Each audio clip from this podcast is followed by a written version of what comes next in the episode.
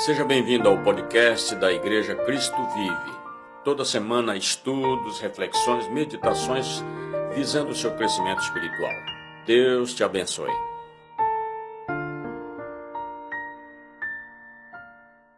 Novamente com vocês, agora, Bispo Rocha, trazendo a mensagem preparada para você, do coração de Deus para o seu coração e também cumprindo um desejo nosso de que todo aquele que ouvir esta palavra seja realmente abençoado, seja avivado, seja renovado.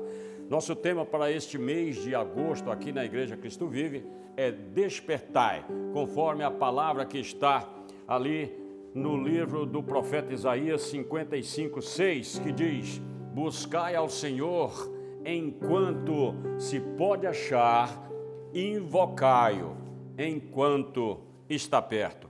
E eu quero usar como referência para a nossa mensagem de hoje o texto também de Isaías, capítulo 44, versículos 3 ao 6, que diz: Pois derramarei água na terra sedenta e torrentes na terra seca.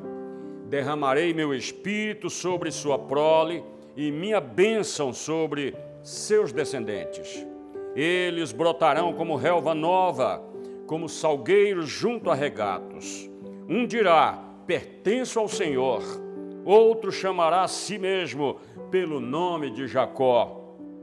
E ainda outro escreverá na sua mão do Senhor e tomará para si o nome de Israel.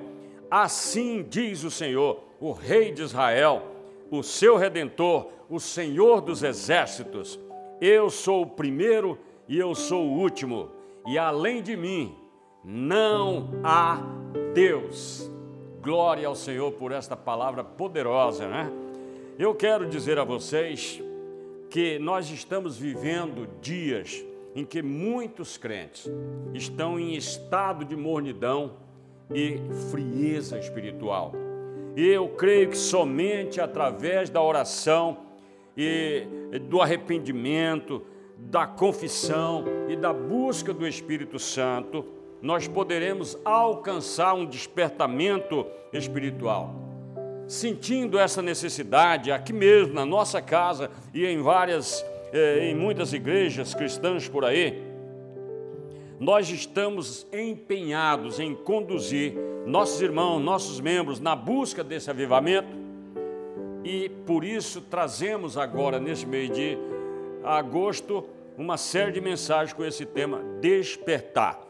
Nosso desejo e a nossa expectativa é que o Espírito Santo trabalhe no coração de cada um e trazendo quebrantamento, convencendo realmente da necessidade desse arrependimento e de uma conversão genuína ao Senhor. Eu quero apresentar quatro pontos em que é, exponho essa necessidade. Em primeiro lugar, o avivamento ele é uma promessa de Deus. Em segundo lugar, o avivamento é uma necessidade da Igreja de Cristo. Terceiro, o avivamento deve ser buscado. E quarto, o avivamento traz resultados extraordinários. Então vamos ao primeiro ponto. O avivamento é uma promessa. Vamos reler o, o, o texto inicial. O Senhor fala: Pois derramarei água na terra sedenta e torrentes na terra seca. Derramarei meu espírito sobre a prole e a minha bênção sobre seus descendentes. Quem está prometendo aqui não é nenhum homem seja ele um apóstolo, um bispo, um pastor, é o próprio Deus quem está falando ao seu povo e ele é fiel e justo para cumprir as suas fiéis promessas. Essa promessa aqui é segura. Deus tem muito para nos dar. O apóstolo Paulo, em sua carta aos Efésios, ele expressa, assim com toda confiança, com súplica e intercessão, o que Deus tem preparado para nos dar Leamos o texto. Por essa razão, ajoelho-me diante do Pai, do qual recebe o nome toda a família dos céus e na terra.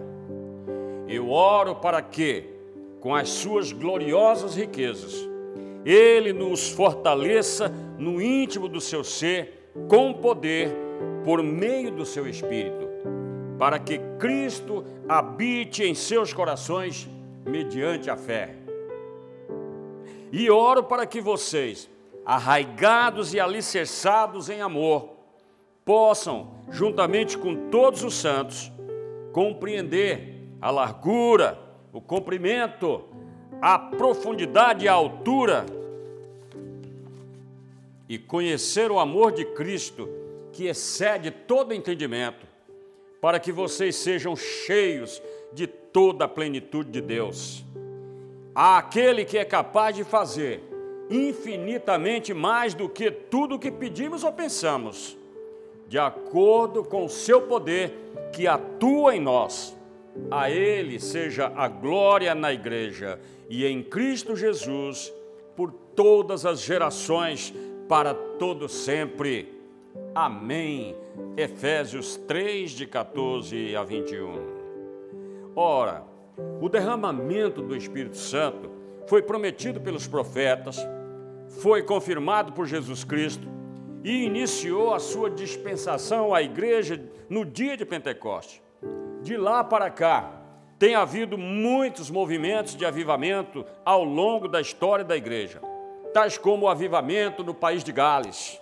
E também, esse, esse avivamento no país de Gales impactou várias nações, como Inglaterra, China, Coreia do Sul, Estados Unidos, e também no Brasil, há cerca de 100 anos atrás, através dos missionários suecos Daniel Berg e Gunnar Wingren, os quais iniciaram o movimento pentecostal que deu origem às igrejas Assembleia de Deus no Brasil atualmente com 22,5 milhões de membros no país, sendo a maior igreja evangélica da nossa nação.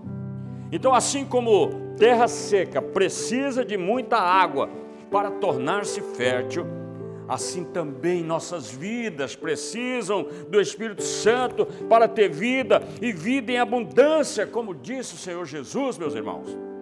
A água ela gera vida onde antes não havia. Assim, o Espírito Santo gera vida em nós. Os que têm o Espírito não são mais uma erva que murcha, pois eles estarão repletos de vida. A promessa aqui é para cada um de nós, para nossos filhos e para tantos quanto nosso Deus chamar a salvação em Cristo Jesus, conforme o próprio Espírito Santo revelou ao apóstolo Pedro, lá no dia de Pentecostes o que levou 3 mil almas à conversão no primeiro dia e 5 mil no segundo dia. E ali nascia uma igreja avivada, uma igreja, estava sendo, uh, e esta continua sendo a vontade de Deus para os nossos dias também. Segundo ponto, o avivamento é uma necessidade da igreja. Nesse texto aí de Isaías, nós vemos que o Espírito Santo ele é representado pelas correntes das águas que o Senhor derramará sobre o seu povo. Nós precisamos ardentemente do Espírito Santo para viver a vida abundante de que falou o Senhor Jesus. Nós sabemos que a água serve para lavar, para purificar o que está sujo ou o que está encardido. Assim também, o Espírito Santo nos lava de todo pecado, mediante a nossa confissão, nosso arrependimento, nosso quebrantamento, nossa santificação. Eu tenho convicção que se a igreja não buscar o avivamento através de oração, oração e oração, ela estará fadada a ter o seu azeite extinto, a chama do Espírito Santo apagada e ainda poderá cair num sono destruidor perdendo a sua entrada nas bodas do Cordeiro. Lembremos-nos do exemplo das virgens imprudentes, que representam exatamente aqueles crentes que não estão vigiando à espera do noivo. Esse noivo breve virá. A palavra nos adverte veementemente. Por isso é que foi dito: Desperta, tu que dormes, levanta-te de entre os mortos, e Cristo te resplanderá. Um antigo pastor, amigo meu, que hoje já descansa no Senhor, ele costumava dizer: Irmãos, venham orar, venham para a reunião de oração, porque muita oração é muito poder, pouca oração é pouco poder, nenhuma oração, nenhum poder. O principal fator de crescimento da igreja e salvação das pessoas é oração, oração e oração. Terceiro ponto, o avivamento ele deve ser buscado, ele tem que ser buscado. A palavra do Senhor diz que o avivamento que Deus deseja trazer para a sua igreja é para agora. Deus deseja promover uma transformação radical em nossas vidas, do mesmo modo que aconteceu no passado, Ele quer também neste tempo presente. O, o versículo 4 que nós lemos no início diz: Eles brotarão como relva nova, como salgueiros junto a regatos. Ora, as bênçãos de Deus são descritas como tendo aquele efeito de pancada de chuva em uma terra seca. Uma terra seca, rachada, ela clama por água, assim como as corças à procura de ribeiros da água. Você pode ficar sem comer três dias, 21 dias, até 40 dias, mas sem água ninguém consegue sobreviver, porque a sede é implacável, ela tortura, ela mata você. Então o avivamento virá à igreja quando as pessoas tiverem verdadeiramente sede de Deus. Ouça o que o Espírito diz à igreja em Apocalipse 22, 17. O Espírito e a noiva dizem: Vem. Todo aquele que ouvir, diga: Vem. E quem tiver sede, venha. E quem quiser, beba de graça da água da vida. Olha que convite maravilhoso. Entre quarto e último ponto, o Espírito Santo, ele traz resultados extraordinários para a igreja. No texto que nós lemos também, o Senhor diz: Um dirá, Eu pertenço ao Senhor, outro chamará a si mesmo pelo nome de Jacó. E ainda outro escreverá em sua mão do Senhor, seja, sou do Senhor, e tomará para si o nome de Israel.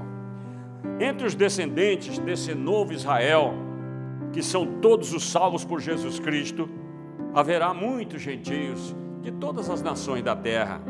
Eles não podem reivindicar filiação por nascimento natural, não descendem é, naturalmente de Abraão.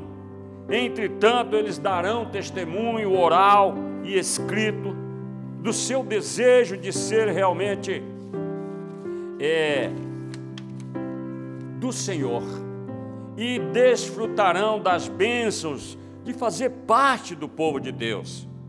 Além de apelar em nome de Deus, alguns colocarão uma lembrança visível de Deus no seu corpo lembrando fixar da palavra na sua mão e também por frontal entre os seus olhos.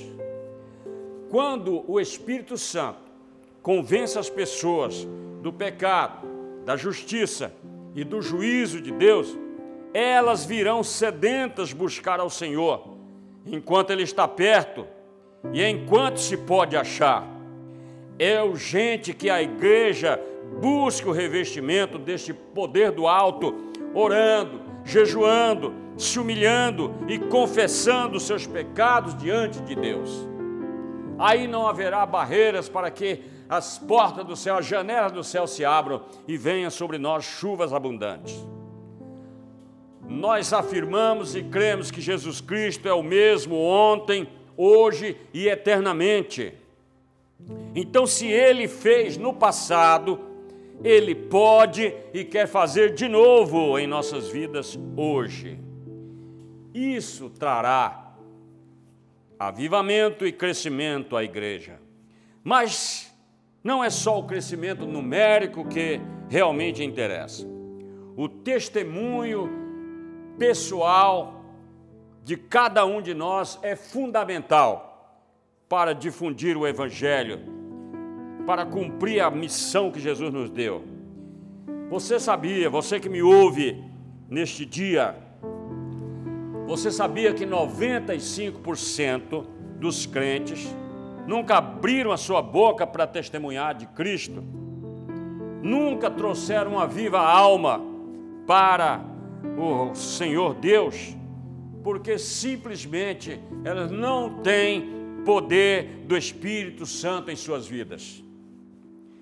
O nosso testemunho é fundamental e tem que ser ousado, corajoso, tal como foi os, os, o testemunho dos primeiros discípulos de Cristo.